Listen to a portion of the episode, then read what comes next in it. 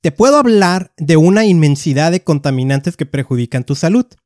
También te puedo hablar de una cantidad bastante amplia de artículos que están en tu hogar que contienen químicos peligrosos. Pero después de un tiempo o de un rato escuchándome o platicando, puede parecer que pues todo es malo, que todo hace daño. ¿Realmente es así? ¿Realmente todo hace daño? Bueno, eso es lo que vamos a platicar en este nuevo episodio de Contaminación y Salud.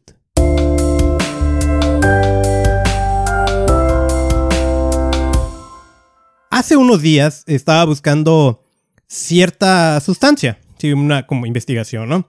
Eh, en lo que es el listado del Centro Internacional de Investigación sobre el Cáncer, el IARC, IARC. Fue bastante curioso ah, porque encontré que el extracto de aloe vera, y es la primera que sale ahorita, es posiblemente cancerígeno. O sea, aloe vera, el extracto. Bueno, le, compartí una captura de pantalla a mi novia y pues recibí algo así como una, especie de expresión que dice, ¡Ash! Todo hace daño. Bueno, el aloe vera se utiliza en una gran variedad de productos. Eh, seguramente lo sabes, va desde cosméticos hasta bebidas inclusive. Eh, de hecho, yo hace algunos años tuve unas quemaduras fuertes en la piel por andar practicando senderismo sin bloqueador solar. Y pues estuve aplicándome una pomada que estaba con, un ingrediente principalmente de aloe vera. Entonces, un artículo que es tan común como el aloe vera, ¿de verdad causa cáncer? ¿De verdad es peligroso? Pues, ¿Acaso no es algo natural? Bueno, eh, primera lección. No porque algo sea natural, en automático significa que es seguro. Pero bueno, específicamente la aloe vera, ¿no? De todos modos suena una exageración que esté en el listado de posiblemente cancerígeno. La clave es esa palabra, posiblemente. Ahora, lo relevante de, esta anécdota, creo yo, ¿no? Y que motivó el desarrollo de este episodio, episodio 87, por cierto, fue la respuesta que me dio mi novia. Todo hace daño. Mi misión es enseñarte a protegerte de la contaminación y de los peligrosos químicos que hay en tu entorno. Para cumplir esa misión, me he dividido básicamente en dos áreas. La contaminación ambiental, por decirlo de alguna manera, todo lo que está allá afuera. Y aquello a lo que nos exponemos en entornos cerrados, que, sería la segunda área, principalmente lo que hay en nuestros propios hogares. Creo que es evidente que la contaminación ambiental nos perjudica a todos. No necesitas ser un especialista del tema para poderlo intuir. Lo que hay en tu hogar, eso puede ser que sí te sorprenda. Desde el 2017 he estado dando charlas y conferencias sobre este tema y muchas veces he visto la cara ¿no? de quienes van que, les preocupa. E inclusive como que algo despierta en ellos, ¿no? De enterarse que, y, fíjate, un, ejemplo, ¿no? Que el champú, eh, eso con lo que te lavas del cabello, puede contener ingredientes que a largo plazo provocaría tal vez, es una posibilidad, el desarrollo de un cáncer. E, es como, como si el producto más inocente que hubiera en tu hogar fuera también un, peligroso asesino, escondido, camuflado, ahí esperando el momento para atacar. Bueno, esa inocencia, ¿no? De, lo que acabo de, decir. Eso he estado reflexionando y creo que amenaza mi misión. Esa misión de enseñarte a protegerte. Ahorita te voy a decir por qué. Centrémonos en el día de hoy. Eh, en cuanto a lo que hay en entornos cerrados. Mencióname lo que tú quieras. Y es muy probable que yo te pueda describir todos los químicos ocultos y peligrosos que se esconden. En mi podcast, pues ya he dedicado varios episodios para hablar de eso. Pero pues hagamos unas pruebas, ¿no? El día de hoy. El agua embotellada. Bueno, eh, de hecho, recientes episodios hablé de, eso. Y hace cada cierto tiempo alguna nota periodística, ¿no? Sobre los peligros de beber agua embotellada. Eh, el agua embotellada en plástico nos debe de preocupar por algo que son los disruptores endocrinos o endocrinos. como el bisfenol y los talatos. También sabemos que consumir el agua de botellas de plástico, las botellitas ¿no? que encuentras en la tienda, nos expone al consumo de microplásticos. Bueno, este fue un ejemplo fácil. Vayamos con otro. Sillones o muebles o cualquiera que se le parezca. ¿Qué de peligroso puede tener un sillón? Es altamente probable que haya sido sometido a un proceso en el que se le agregó una serie de compuestos de los que llamamos retardantes de llama. ¿Cuál es la función de, estos retardantes? Salvar tu vida en caso de un incendio. Aquí voy a señalar que hay cierta bibliografía en el que ponen de duda la eficacia de estos compuestos, pero bueno, esa es su función. Estos retardantes realmente son compuestos persistentes, muy eh, contaminantes cuando se liberan en el ecosistema. Y se sabe que lo vamos acumulando en nuestro cuerpo cuando nos exponemos a esto. Eh, se ha señalado, por ejemplo, que el polvo que hay en tu hogar es el resultado, pues no nada más de tierra, ¿no? Es el resultado de químicos, de un cóctel de químicos que van soltando tus muebles. Estamos hablando realmente de un polvo tóxico. E, este ejemplo igual puede valer para alfombras, almohadas, muebles de madera y otros. Otro ejemplo, perfumes y aromatizantes, algo de lo que he hablado bastante. Que ah, hay que tener cierta precaución. No, no te digo, no los uses, pero sé precavido también dónde los almacenas y dónde los utilizas porque es una forma de generar aire tóxico en tu hogar. Pero bueno, eh, eh, en, en esa temática, ¿no? Si todo hace daño, pues bueno, es que ahí he puesto hasta de ejemplo a los inciensos.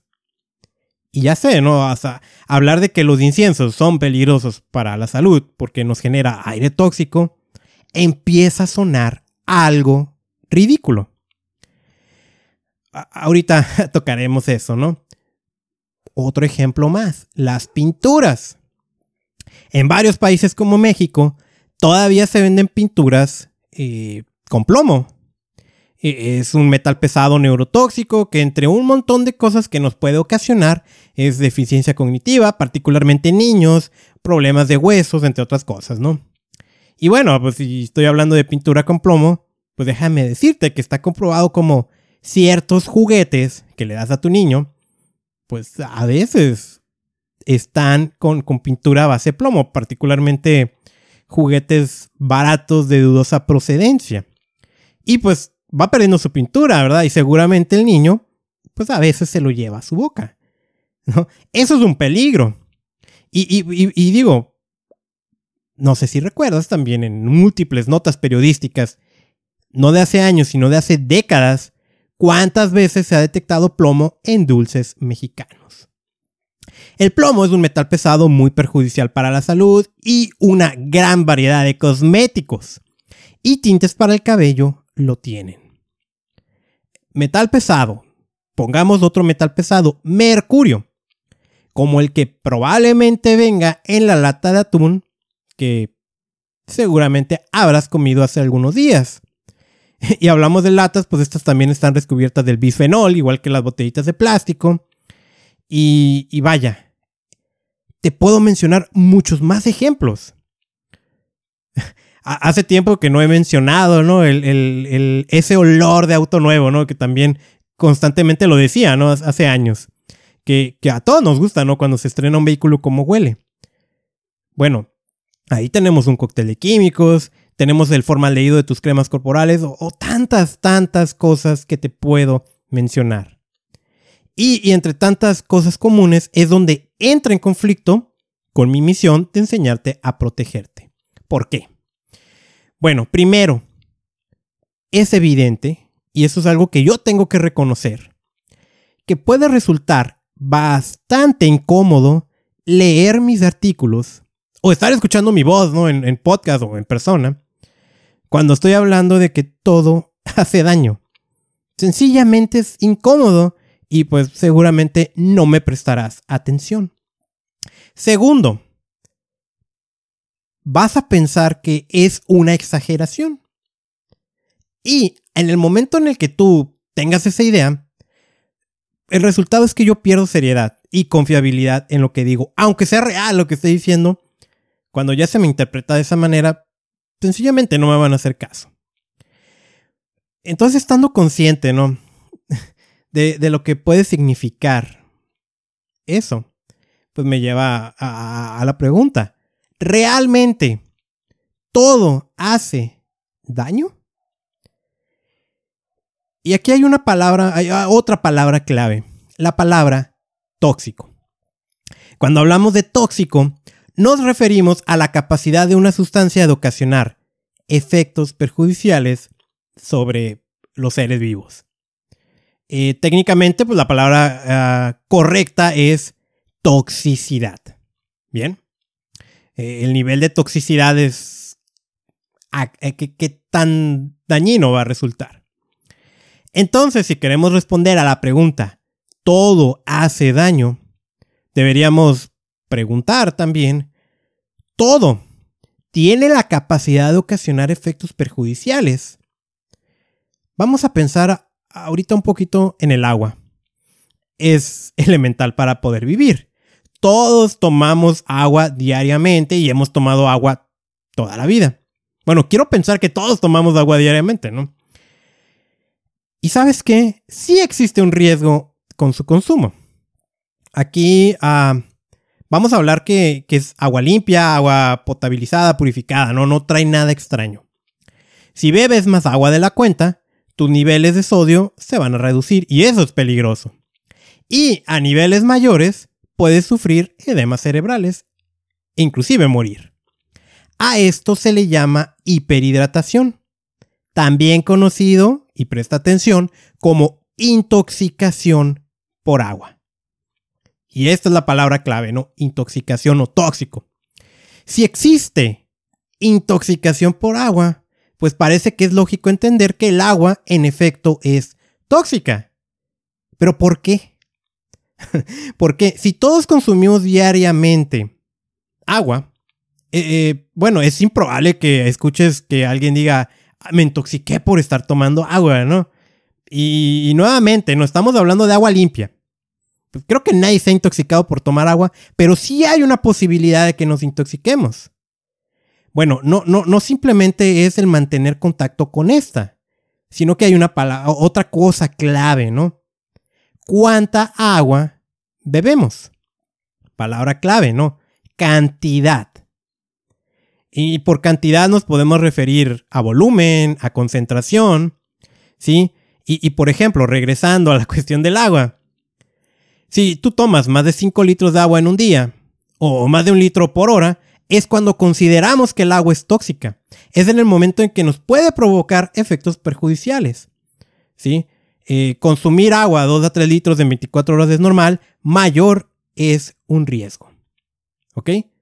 ¿Por qué te pongo el ejemplo del agua, no? Porque yo sé, pues, nadie piensa que se va a intoxicar tomando agua.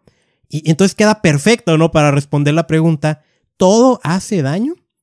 Bueno, exactamente así, en el mismo orden en el que acabo de poner el ejemplo del agua, lo mismo ocurre con aquellos químicos que nos rodean. Te voy a nombrar un ingrediente. Aceite mineral. También lo puedes encontrar eh, como parafinum liquidum. Este ingrediente viene en muchas cremas corporales. Uno de sus fines es humectar la piel. El aceite mineral no es otra cosa más que un derivado del petróleo. Y, aquí hay algo también que, que vale la pena que siempre recuerdes, ¿no? Eh, bueno, una es entender que el petróleo, aunque sea en pequeñas cantidades, es tóxico y es cancerígeno, ¿no? Y siempre que está el, petróleo, no importa el derivado que sea, ten cuidado, ¿sí? Ten cuidado. Pero bueno, si, si el aceite mineral es un derivado del petróleo, que es tóxico, ¿por qué se permite que se use en productos para la piel? Bueno, e-, este ingrediente ha sido sometido a una refinación en el cual supuestamente ya se habría removido todo aquello que es peligroso. Pero quiero volverte a lanzar la advertencia. Y esto es muy real independientemente de lo que se diga en las fuentes que se diga. Cualquier ingrediente que sea derivado del petróleo hay que tener precaución con su uso. Y ojo, porque hay muchos conservadores, no nada más en productos para el cuidado de la piel, sino también en los alimentos que son derivados del petróleo. Ahora, una de las razones por las que se permite es porque supuestamente se le removió ¿no? lo, lo peligroso. Y otra es por la cantidad. La cantidad de ese producto que estás utilizando para que se humecte tu piel es pequeña. Al menos pequeña como para representar un riesgo en el plazo inmediato. O sea, no es como que alguien diga, se murió porque se puso crema corporal. ¿No? Es muy poquita para que represente daño. Entonces es así como la mayoría de las sustancias químicas de los productos que usamos diariamente están permitidas. Porque teóricamente la cantidad que utilizamos es muy pequeña. Entonces quiero hacerte una pregunta. ¿El uso de un veneno en pequeñas cantidades no nos ocasionará algún tipo de daño? Entonces vamos a, vamos a pasar a explicar qué ocurre en el tiempo al estarnos exponiendo, ¿no? O cómo se clasifican. Ya llevamos definido qué es tóxico y cómo es muy importante comprender que ese nivel de toxicidad tiene que ver con la cantidad, el volumen o la concentración a la que nos exponemos para que nos cause algún daño. El otro factor que es muy importante es el tiempo. Básicamente aquí vamos a tener dos tipos de tóxicos en función del tiempo. Uno se le llama tóxico agudo. No sé si has escuchado de algo que se llama cianuro. Es un veneno.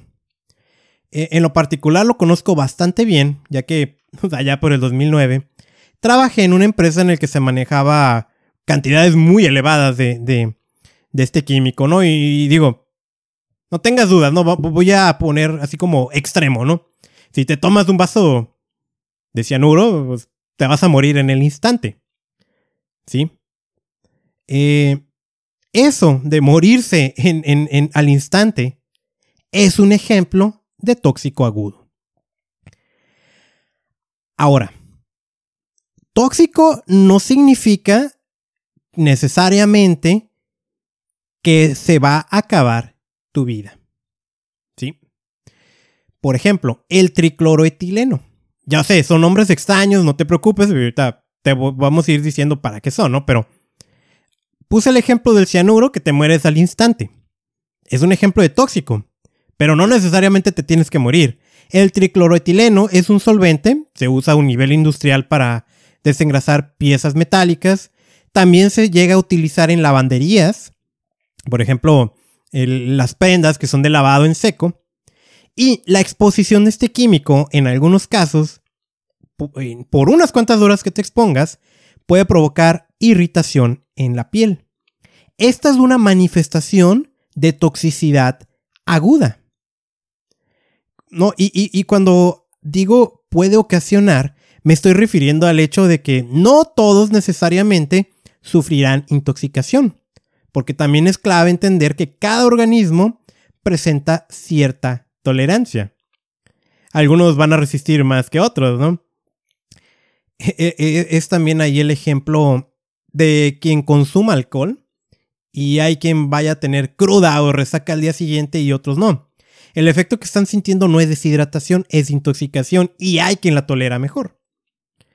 Ah, por mencionar otro que, de lo que hablamos en el episodio 85 sobre eh, los fumadores, ¿no? Hay fumadores que pues toda su vida fumaron y nunca desarrollaron cáncer de pulmón. Entonces ahí también entra una capacidad que tiene el organismo de depurarse o desintoxicarse. Por ello, ¿no? Cuando ah, suelo decir en mi podcast que es el hígado uno de los órganos que más sufre en entornos contaminados, porque está trabajando más, ¿no? Pero bueno, regresemos al tema del cianuro. No sé si sabías que las manzanas tienen cianuro. Ahora, pues yo nunca he tenido miedo por comer manzana. Y, y recuerda, cantidad. La cantidad de cianuro que está presente en la fruta no debe de suponer un riesgo. ¿Ok? El otro tóxico es el tóxico crónico. Y este es muy interesante. Eh, sobre todo regresando al tema de las cremas corporales, ¿no? Los efectos en tóxico crónico no son inmediatos. Se pueden manifestar en años o inclusive décadas después de una continua exposición. Años o décadas después. Entonces, ¿cuántos años has usado esa crema humectante con aceite mineral? Ahí a lo mejor ya puede ser un problema. Voy a regresar a lo del tricloretileno, ¿no? El que usamos en el lavado en seco. La exposición inmediata puede provocar irritación en la piel. Ahora, una exposición prolongada, vamos a suponer que tú trabajas en un lugar de estos, eh, puede llegar a provocar cáncer en el riñón. Los efectos crónicos de, los ingredientes de nuestros productos de uso diario son los que más nos deben de preocupar. Y muchas veces es el que más desconocemos. A todos los niveles, a nivel común, tuyo, como a nivel de investigación. En ese desconocimiento es que varios autores e investigadores han señalado muchas veces que ciertos artículos, por ejemplo los de limpieza en bebés, actúan como disruptores endocrinos. Y tal vez las consecuencias se van a manifestar cuando este bebé ya sea un adulto. ¿Bien? Entonces, voy a regresar a otro de los ejemplos que di al inicio. Los retardantes de llamas, esos que están en tus muebles. La gran mayoría de este tipo de compuestos, cuya función es salvarte la vida cuando haya un incendio, tienen dos propiedades y, a los ambientalistas nos preocupan estas dos propiedades. Son persistentes y se bioacumulan.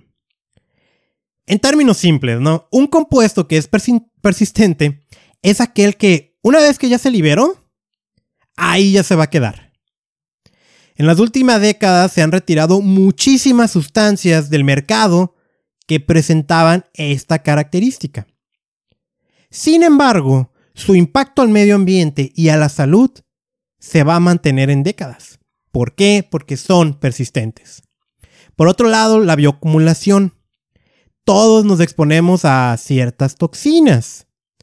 Y nuestro sistema de desintoxicación del cuerpo está eliminando continuamente esto. Pero algunas sustancias se aferran se mantienen y, o sea, no, no las podemos eliminar y nos seguimos exponiendo a estas y por lo tanto se siguen acumulando. En el caso de las mujeres, el daño es doble. Porque además de que están acumulándolas en su propio cuerpo, pueden que estos químicos migren a sus hijos durante el embarazo y durante la lactancia. Entonces, eh, todo hace daño. bueno, mm, dar un sí como respuesta es ilógico y precisamente con todo lo introductorio que, que había tenido. Te hablé de cómo el agua puede ser tóxica, pero mientras el agua esté limpia, pues no nos debería de preocupar siempre y cuando tomemos la cantidad posible. O sea, no es que todo haga daño es que estamos rodeados de muchas cosas que silenciosamente nos ocasionan efectos adversos de nuestra salud y casi siempre en un tiempo prolongado, no se manifiestan de manera inmediata. Por lo tanto, cuando se empiezan a manifestar, puede ser que se los atribuyamos a otro tipo de cosas. Por eso, ya para ir finalizando el episodio, hay algunos puntos que me gustaría que tomes en cuenta. Aunque, primero, aunque la cantidad de químicos que utilizas en apariencia sea poquito, olvidamos que no es el único artículo que utilizamos. Otra vez, el humectante de, de, tu piel, ¿no? Ok, no nada más utilizas eso, utilizas más productos en todo tu día. Si hiciéramos una revisión de todo lo que va a tu cuerpo, sea untado, comido o inhalado, ya no es poco. Adicionalmente, casi siempre, y esto es a nivel de investigación, desconocemos el efecto sinérgico de esto. ¿Qué, significa? que la combinación de distintos químicos, de distintos ingredientes que vienen de distintos artículos, puede ser que ocasionen reacciones inesperadas. O sea, si, si un ingrediente está en una botella de champú, de jabón, de lo que quieras, y, pues pensamos, ¿no? Es seguro, pero luego utilizamos otra cosa, en esa combinación puede haber una transformación que no habíamos tomado en cuenta que sí sea dañina, ¿sí? Dos, son decenas de miles de sustancias químicas disponibles en el mercado. O sea, es una cantidad brutal de cosas que hay ahí. Y es sencillamente imposible analizar cada una de estas. Podemos decir, ¿no? Que el gobierno está obligado, ¿no? Bueno, las agencias gubernamentales en cualquier país del mundo no cuentan con los recursos necesarios para analizar ingrediente por ingrediente. Y en muchos casos las metodologías que usan las empresas antes de sacarlas al mercado para investigar si ocasionan daño o no son inadecuadas. Hay otros casos ¿no? en el que una débil legislación no obliga, ni siquiera va a obligar a las empresas a que sometan a prueba sus productos, salvo que haya una situación en la que se sospeche que a muchos les está ocasionando algún daño. Lo que quiero decirte es que no te confíes cuando vayas al mercado y veas cualquier tipo de producto, toca investigar. Eh, aquí hay un, tema también importante, ¿no? Los hábitos y el estilo de vida de las personas en general, pues de nosotros, deja mucho que desear. Y vaya, el hecho de que nos alimentemos mal o que seamos sedentarios ya provoca cierto daño a la salud. Entonces aquí también hay una sinergia. Tenemos malos hábitos y aparte nos exponemos a químicos peligrosos, el efecto se intensifica y a veces tenemos inflamación, alergias y otras cosas que ya fueron magnificadas, ¿no? Por toda esta combinación. Entonces, ¿qué hacemos? Bueno, algunos consejos útiles que quiero darte, ahora sí ya para cerrar. Limita la cantidad de cosas que untas, inhalas y comes, particularmente de origen sintético. Piensa, ¿no? ¿Qué producto tú pudieras no utilizar? Hay muchas personas que utilizan productos de belleza, pues buscando solucionar algún problema de irritación, de acné u otra cosa, ¿no? Y a veces no se dan cuenta, en algunas que en algunas ocasiones son estos productos los que están agravando y no solucionando sus problemas. ¿En qué me baso para decir eso? Bueno, aquí yo te invito a que leas un libro que habla precisamente de eso. Se llama Piel Radiante. La autora es Adina Grigori.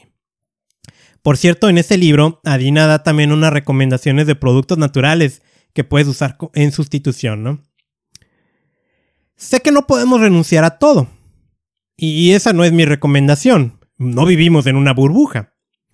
Entonces, pues toca tarea. Y esa tarea es leer etiquetados. Ahora, tú te vas a poner a leer etiquetados y seguramente no vas a entender qué ingredientes hay.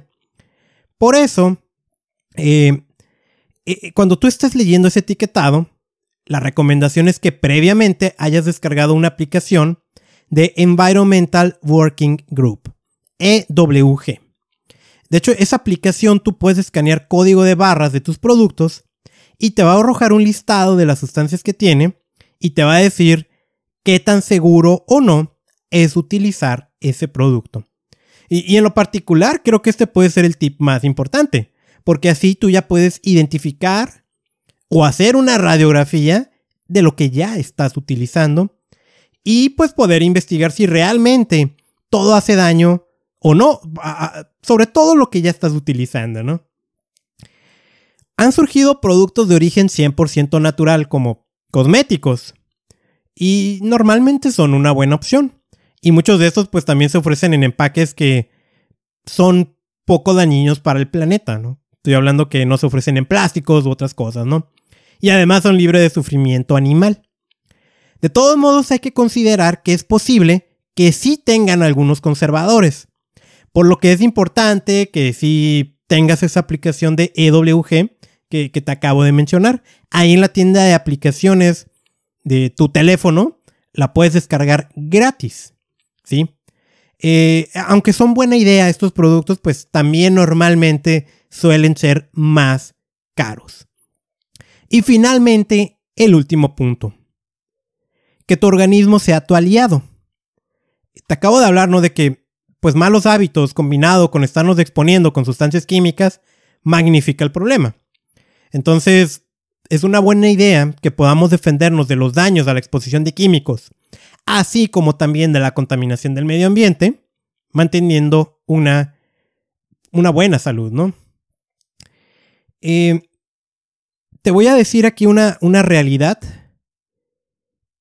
Lo voy a decir con palabras técnicas y luego te lo voy a comentar de una manera más entendible, ¿no? Una gran cantidad de químicos cancerígenos, independientemente de su origen, productos que utilizas en tu hogar o que están allá afuera, ¿no? Pero una gran cantidad de químicos cancerígenos y, y con distintos tipos de toxicidad son liposolubles. O sea, les gusta la grasa, tienen afinidad por la grasita. Y, y, te lo diré, ¿no? Pues uno todavía teniendo sus retos al respecto, todavía buscando ser una mejor versión, hay un mensaje que yo escucho o veo en redes sociales. Pienso que es un mensaje bien intencionado, pero muy mal equivocado, muy, muy, muy mal dicho, ¿no? Y ese mensaje dice algo así como, así estás bien, porque tú no eres tu peso, así quiérete. Y, como te digo, pues uno todavía tiene sus retos al respecto, pero ese mensaje es erróneo y es irresponsable. E, en efecto, quiérete. Eso está bien. Sin embargo, lo acabo de mencionar. Una gran cantidad de químicos cancerígenos tienen afinidad por la grasa. Entonces, en la medida en la que más grasa tenemos de nuestro cuerpo, más sustancias químicas peligrosas se están acumulando. Y eso es lo que muchas veces no se toma en cuenta cuando se lanza este tipo de mensaje que acabo de criticar. Que sí creo que está bien intencionado, pero está equivocado. De modo que pues he llegado al final del episodio. Empecé hablándote, ¿no? De por qué esa pregunta de si todo hace daño. De cómo fue mi novia, ¿no? La que motivó eso, ¿no? Cuando le mandé el mensaje enseñándole que, que cuando me metí al listado, ¿no? De sustancias cancerígenas salía la aloe vera. Y ¿a poco todo hace daño, ¿no? Te hablé como ejemplo el agua. De pues nadie se ha intoxicado por tomar agua, agua limpia. Pero un exceso de agua nos puede matar y eso se llama intoxicación por agua. De modo que no nada más es exponernos a las cosas, sino cuánto de eso nos exponemos, volumen, concentración, a veces muy poquito y no causa daño. Es el ejemplo del cianuro en las manzanas. Nadie se va a envenenar comiendo manzana, pero cuando yo manejaba ese cianuro a cantidades grandes, sí podía matarme. Te hablé de que hay tóxicos que se presentan de manera inmediata, como la, irritación en la piel por esos solventes que se utilizan en lavanderías y cómo un efecto de toxicidad a largo plazo es ese mismo solvente, después de años de exposición, puede provocar daños en el riñón, ¿sí? Y, y vaya, la clave aquí es no, no todo hace daño, nada más que hay muchas cosas ocultas ahí que sí nos provocan ese daño. Así que he llegado al final del episodio. Por cierto, bueno, tú vas a estar escuchando esta grabación en tu aplicación favorita. Estoy transmitiéndola en vivo en, Facebook, en mi perfil personal como prueba, por un equipo que compré y que no había utilizado. Y la idea es poder dar lives grabando el podcast en vivo y poder interactuar más con la gente. Espero que se haya escuchado bien la primera vez que lo hago y ya próximamente lo haré directamente en las redes sociales de contaminación y salud. Esto fue el episodio 87. Todo hace daño. Y así que quiero, quiero volver a hacer la, la reflexión. Sé que estar hablando constantemente de cosas que hacen daño pone en duda que de verdad hagan daño y pierdo seriedad. Lo hago con toda la mejor intención. No todo hace daño. Nada más pues tenemos que aprender a protegernos. Así que te invito a que te suscribas a este podcast desde la aplicación que me estés escuchando, Spotify, Apple Podcast. No sé por qué en Google Podcast no sale la foto de portada y no he podido lograr solucionar ese problema y nada más me ocurre ahí, pero también ahí me puedes encontrar y en muchas otras aplicaciones, en redes sociales, en la página de internet contaminacionysalud.com. Soy Carlos Bustamante y mi misión es enseñarte a proteger tu salud de la contaminación.